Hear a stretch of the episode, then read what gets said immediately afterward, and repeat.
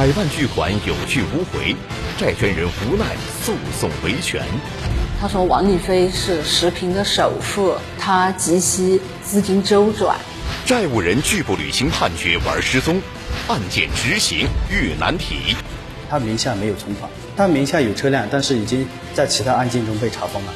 那为什么我们找你们就很难找到？只结果这一有事情你们就来了。法网恢恢，终被捕。法庭上，女老赖痛哭流涕，上演悲情戏。什么都没有，我看了这两个小孩，我倒无所谓。小孩们带我的一番情。王丽飞是一个非常善于表演的人，在庭审过程中，他把自己装扮成一副受害者的形象。女首富坐上被告席，她将为自己的行为付出怎样的代价？法治天下为您讲述：女首富变身女老赖。讲述典型案例，传播法治声音。大家好，欢迎收看《法治天下》，我是郑毅。在基层法院的执行案件当中呢，承办法官经常会遇到形形色色的老赖，他们阻挠执行的方法也是千奇百怪。今天我们要讲的这位老赖啊，曾经被当地人称为“十平女首富”，而他又会使出什么样的花招？等待他的又将是怎样的法律严惩呢？让我们一起走入今天的《法治天下》。二零一八年五月十六日，云南省石屏县人民法院首例拒不执行判决裁定罪案件即将进行开庭审理。被告人王丽飞五十岁，在石屏县经商三十余年，以种植中草药起家，曾被石屏当地人称为“石屏女首富”。石屏县人民法院刑事审判庭现在开庭，请法警提被告人王丽飞到庭。石屏县人民检察院。实检刑诉二零一八二十八号起诉书，你是否收到？是收到了。什么时间收到的？我记性差，记不住了。起诉书指控你犯什么罪？拒不执行判决罪。石屏女首富究竟为什么会成为被告人？这起案件的审理经过又是怎样的呢？今天我们请到了本案的审判长于飞，请他来给我们讲一讲案件背后的故事。有请法官于飞，云南省石屏县人民法院院长，四级高级法官。拒不执行判决裁定罪成立的条件是什么呢？本罪成立的构成要件，主要从三个方面考量：一是有积极执行人民法院生效判决裁定的行为；二，执行义务人必须是有能力执行而拒不执行；三，必须达到情节严重才能构成本罪。这起案件审理的重点是什么呢？本案审理的重点，重点解决两个问题：一是对被告人犯罪行为的认定；二是如何量刑。其拒不执行判决裁定的行为，不仅侵害了众多当事人的合法权益，而且在社会上也造成了不良的影响。那么这起案件究竟是如何发生的呢？通过短片来了解一下。夏毅，五十岁，就职于云南某公司。二零一四年底，夏毅的一个朋友老陈找到了他，说自己有个朋友叫王丽飞，因启动新项目缺少资金，想找夏毅中转一下。他说王丽飞是石屏的首富，他急需资金周转。之后不久，在老陈的引荐下，夏毅和王丽飞见了面。这次见面，王立飞给夏毅留下很好的印象。通过交流，夏毅了解到。王立飞从事中草药种植，生意做得很大。他又说是种植的大量的重楼，说重楼很值钱。重楼是一种中药，为百合科植物，又名七叶一枝花，其根茎可入药。夏毅通过几个懂中药材的朋友了解得知，重楼是一种比较珍稀的中药材，经济价值很高，好的重楼价格高达每公斤一千多元。从事重楼种植需要三至七年才能获利。夏毅认为王丽飞应该具有一定的经济实力。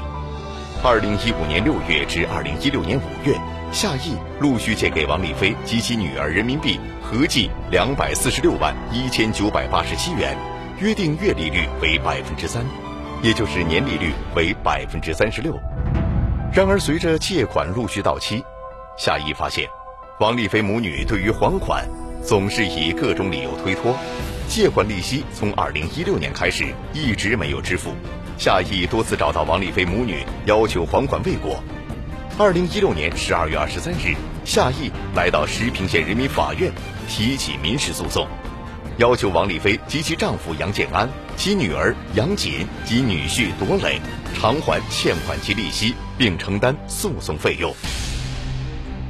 为了保障自己的权益，二零一七年二月，夏毅以两处房产作为担保，向法院申请对王丽飞、杨建安夫妇名下的一处承包地块进行财产保全。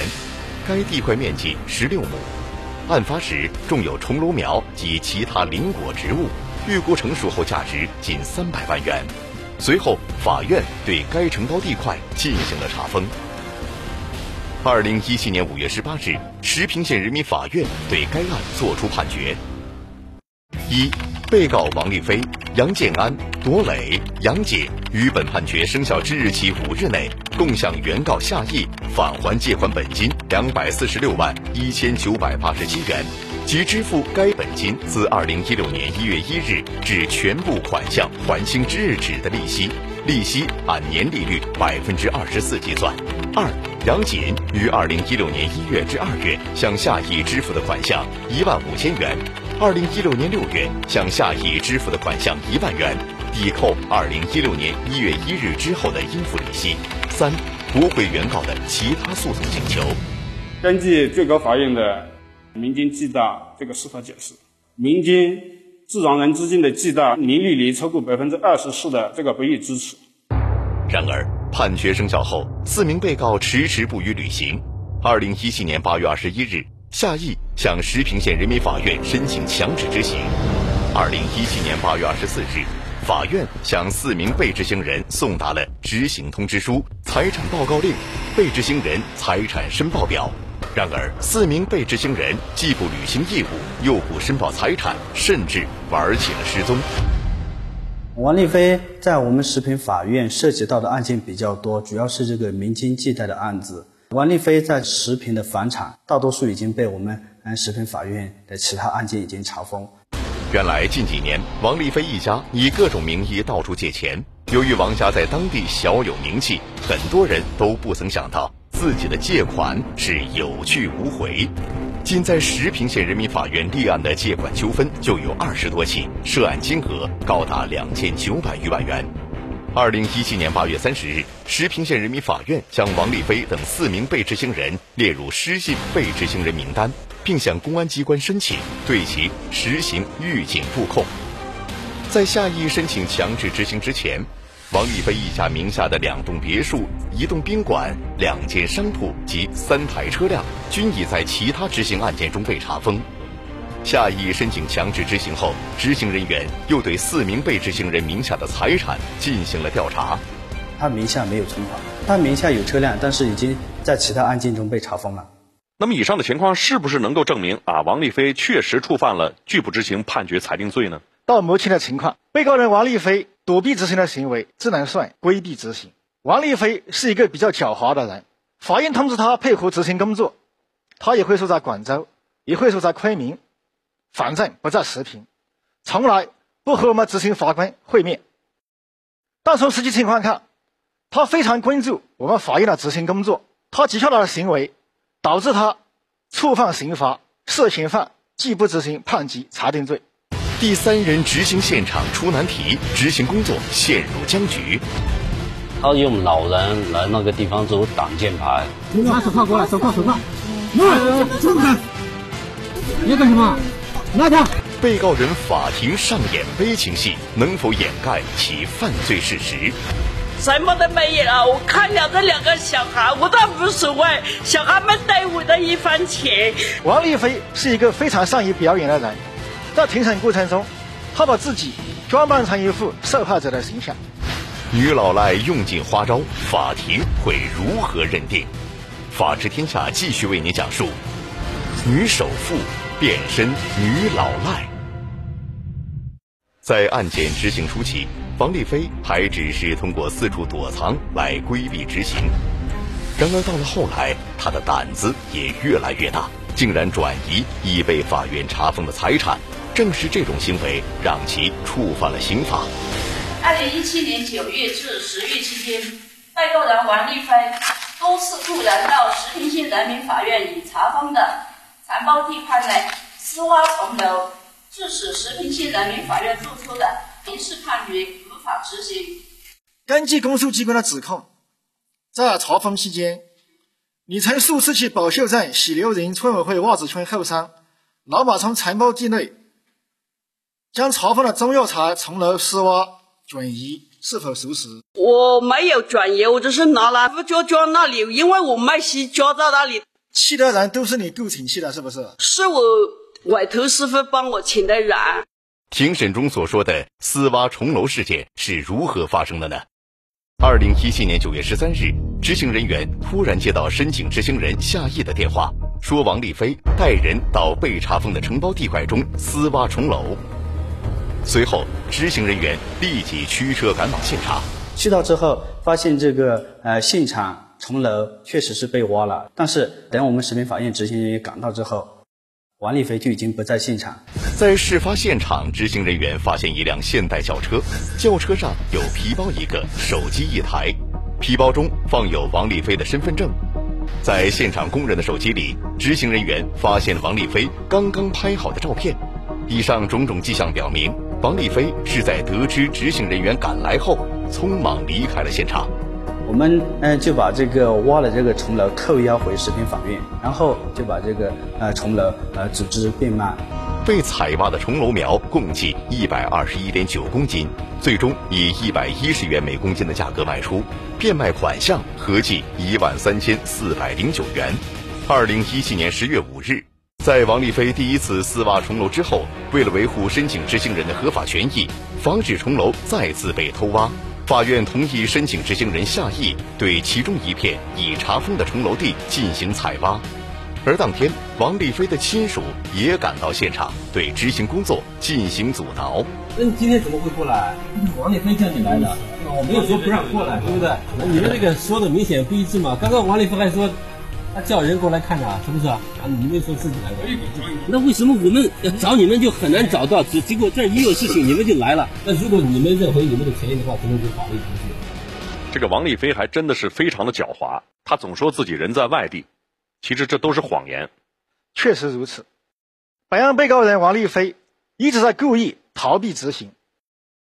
从庭审的情况看，王立飞是一个非常善于表演的人，在庭审过程中。他把自己装扮成一副受害者的形象。庭审当中，被告人又有着怎样的表现呢？我们接着往下看。庭审过程中，被告人王丽飞对于法庭调查一度表现得十分配合。当法庭对其家庭财产状况进行调查时，王丽飞却突然情绪失控。什么都没有啊！我看了这两个小孩，我倒无所谓。小孩没带我的一分钱，呃，相反我还朝着两个亲家亲。被告人在法庭上痛哭流涕，然而在执行阶段，他却给执行人员出尽了难题。私挖事件发生后，考虑到查封地块地处偏僻，为了避免此类事件的再次发生，经申请执行人申请，二零一七年十月十七日。石屏县人民法院将查封的承包地块内种植的中药材交由申请执行人夏毅管理。然而，私挖事件却又再次发生。二零一七年十月份，本案的申请执行人向我们食品法院执行局反映，查封的重楼再次被挖。执行人员随即赶到事发现场，发现确实有大量重楼被挖走。经过调查，二零一七年十月十九日至二十一日三天夜间。有人多次前往被查封的承包地块，破坏性的丝挖重楼，并将丝挖的重楼运走。但是去到现场之后，现场已经没有人，也没有车辆。当天是呃没有呃证据能够显示这个重楼苗是被谁挖的。这次丝挖重楼事件是谁主使的呢？执行人员第一个怀疑的对象就是被执行人王丽飞。然而王丽飞下落不明，调查该从何处入手呢？随后，执行人员对承包地块周边进行了走访。通过调查，执行人员确认了重楼就是王立飞雇人挖走的。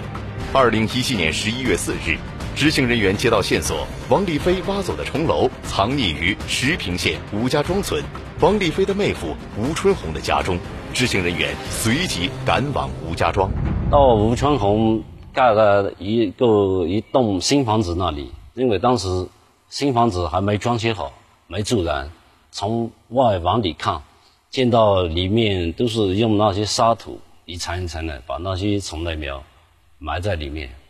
执行人员找到吴春红，希望他能打开房门，配合法院的执行工作。然而，吴春红却拒绝配合，并离开了现场。随后，执行人员再次找到吴春红，对其进行释法明理的工作。然而，吴春红的态度依然坚决，拒不配合。无奈之下，执行人员找来了开锁人员，准备开锁。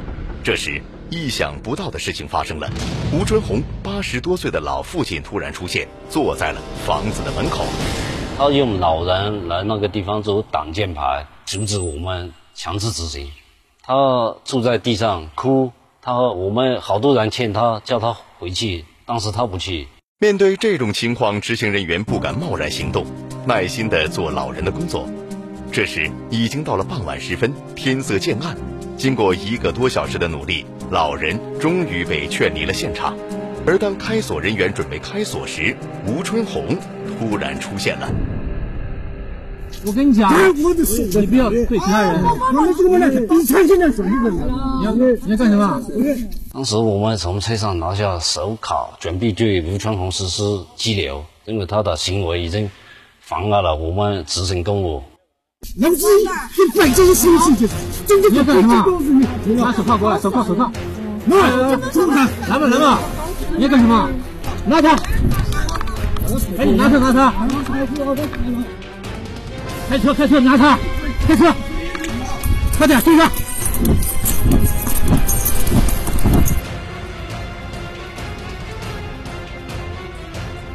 由于吴春红比较了解当地地形，很快便逃离了执行人员的视线。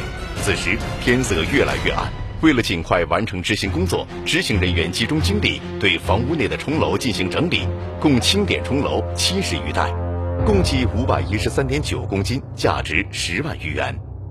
二零一七年十一月六日，法院对执行的钟楼进行变卖。王丽飞为了打探变卖的情况。亲自来到法院，被执行人员发现并控制，随后被公安机关依法刑事拘留。二零一八年四月十一日，石屏县人民检察院以王丽飞涉嫌反拒不执行判决裁定罪，向石屏县人民法院提起公诉。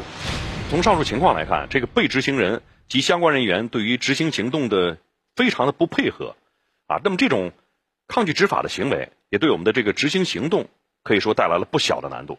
确实如此，这类情况在法院执行工作中经常发生。有的被执行人恶意转移藏匿，被人民法院查封的财产。殊不知，这样的行为已经触犯了法律。被执行人是四个人，但是为什么被起诉的只有王立飞一个人呢？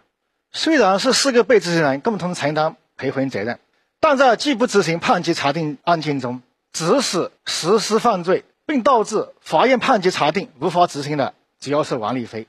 所以，公诉机关从证据的角度，也只有指控和起诉王立飞。被告人的抗辩理由能否得到法院认可？我当当时不知道，这样我也是犯法。现在我知道了，下次不我就行了嘛。我们认为王立飞的行为呢是普通的违法行为，他不属于犯罪。法院以案说法，被执行人坐上旁听席。庭审过程中。他装出一副很无辜的样子，说不知道这样的行为是违法行为。石屏县首例拒不执行判决裁定罪案件，最终审理结果将会如何？法治天下继续为您讲述：女首富变身女老赖。庭审中，被告人王丽飞认罪态度较好，对犯罪事实供认不讳，然而却一再声称。并不知道自己的行为已经触犯了法律。法院在执行期间一直找不到你，你去了哪里？我去外地考察市场嘛。没有告诉法院你去了哪里。嗯，钟楼是被法院查封的，你知不知道？我是知道查封的，我想着只是没有查那边嘛。对这些行为，你有什么认识？我当当时不知道，这样我也是犯法。现在我知道了，下次不我就行了嘛。我们认为王立飞的行为呢是普通的违法行为，他不属于犯罪。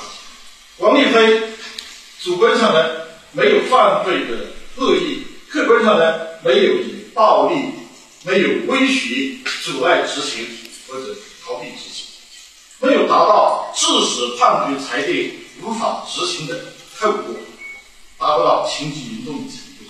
那么，对于以上辩护的理由，法庭如何认定呢？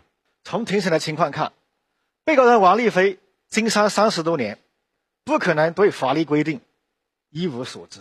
本案茶厂被查封以后，我院执行干警已通知被告人王立飞到法院做了笔录，明确告知他，对法院查封的茶厂，他只能管理好，不能私自损毁、转移。庭审过程中，他装出一副很无辜的样子，说不知道这样的行为是违法行为，这样的观点。法庭是不可能认可的。石屏县人民法院经审理认为，被告人王立飞作为被执行人，其不仅未自觉履行生效法律文书确定的义务，按报告财产令的要求报告财产，且无视司法权威，多次转移、隐藏、毁损法院查封的财物，致使判决裁定无法得到执行，妨害了国家司法机关的正常活动，情节严重，构成拒不执行判决裁定罪。二零一八年五月十六日，石屏县人民法院作出判决，被告人王立飞犯拒不执行判决裁定罪，判处有期徒刑十个月。看到这样一个判决结果，真的是大快人心哈。那么这样的判决也给很多的被执行人敲响了警钟。这起案件是石屏法院首例拒不执行判决裁定案件。通过这件案件的审理，我们不仅要在庭审过程中有理有据、依法判决，彰显法律的公正。同时，要通过这个案件的审理，通过一案司法，在社会上起到良好的示范教育作用。作为石屏县首例拒不执行判决裁定罪案件，石屏县县党委和县政府对此也十分重视。在案件开庭审理前，石屏县政法委组织召开了石屏县化解执行难联席会议，全县相关机关单位负责人出席了此次会议。对于执行工作中会遇到的问题及解决方案进行了讨论。案件庭审时，石屏县人民法院不仅邀请了社会各界人士旁听，还邀请了一批特殊的旁听人员。这些人是石屏县人民法院正在执行的部分案件的被执行人。法院希望通过这次庭审，能让他们更加了解拒不执行判决裁定罪，清楚拒不执行判决裁定罪的严重性。好的，对于这样一起案件，我们来听一听。专家怎么说？在这起案件当中呢，我们的法院通知其他相关的被执行人到场去旁听。这种做法呢，它其实可以加深这种法律的宣传的作用。那么给他们自己呢，也有一个警戒的作用，也有一个教育的。也就是说，那么有朝一日呢，如果他们的行为也像我们的被告人这样拒不执行判决和裁定，那么他们也有可能会受到刑法的严厉的制裁。好，感谢专家说法。法律是维护社会稳定的基石，遵法守法是每个公民应该尽到的义务。法律不是儿戏，容不得有一丝的亵渎。构建法治社会是全社会的责任，我们需要学会用法律武器来维护自己的合法权益。同时，一定要谨记，一旦违法，必将受到法律的严惩。再次感谢于法官做客演播室，谢谢。感谢大家收看这一期《法治天下》，再见。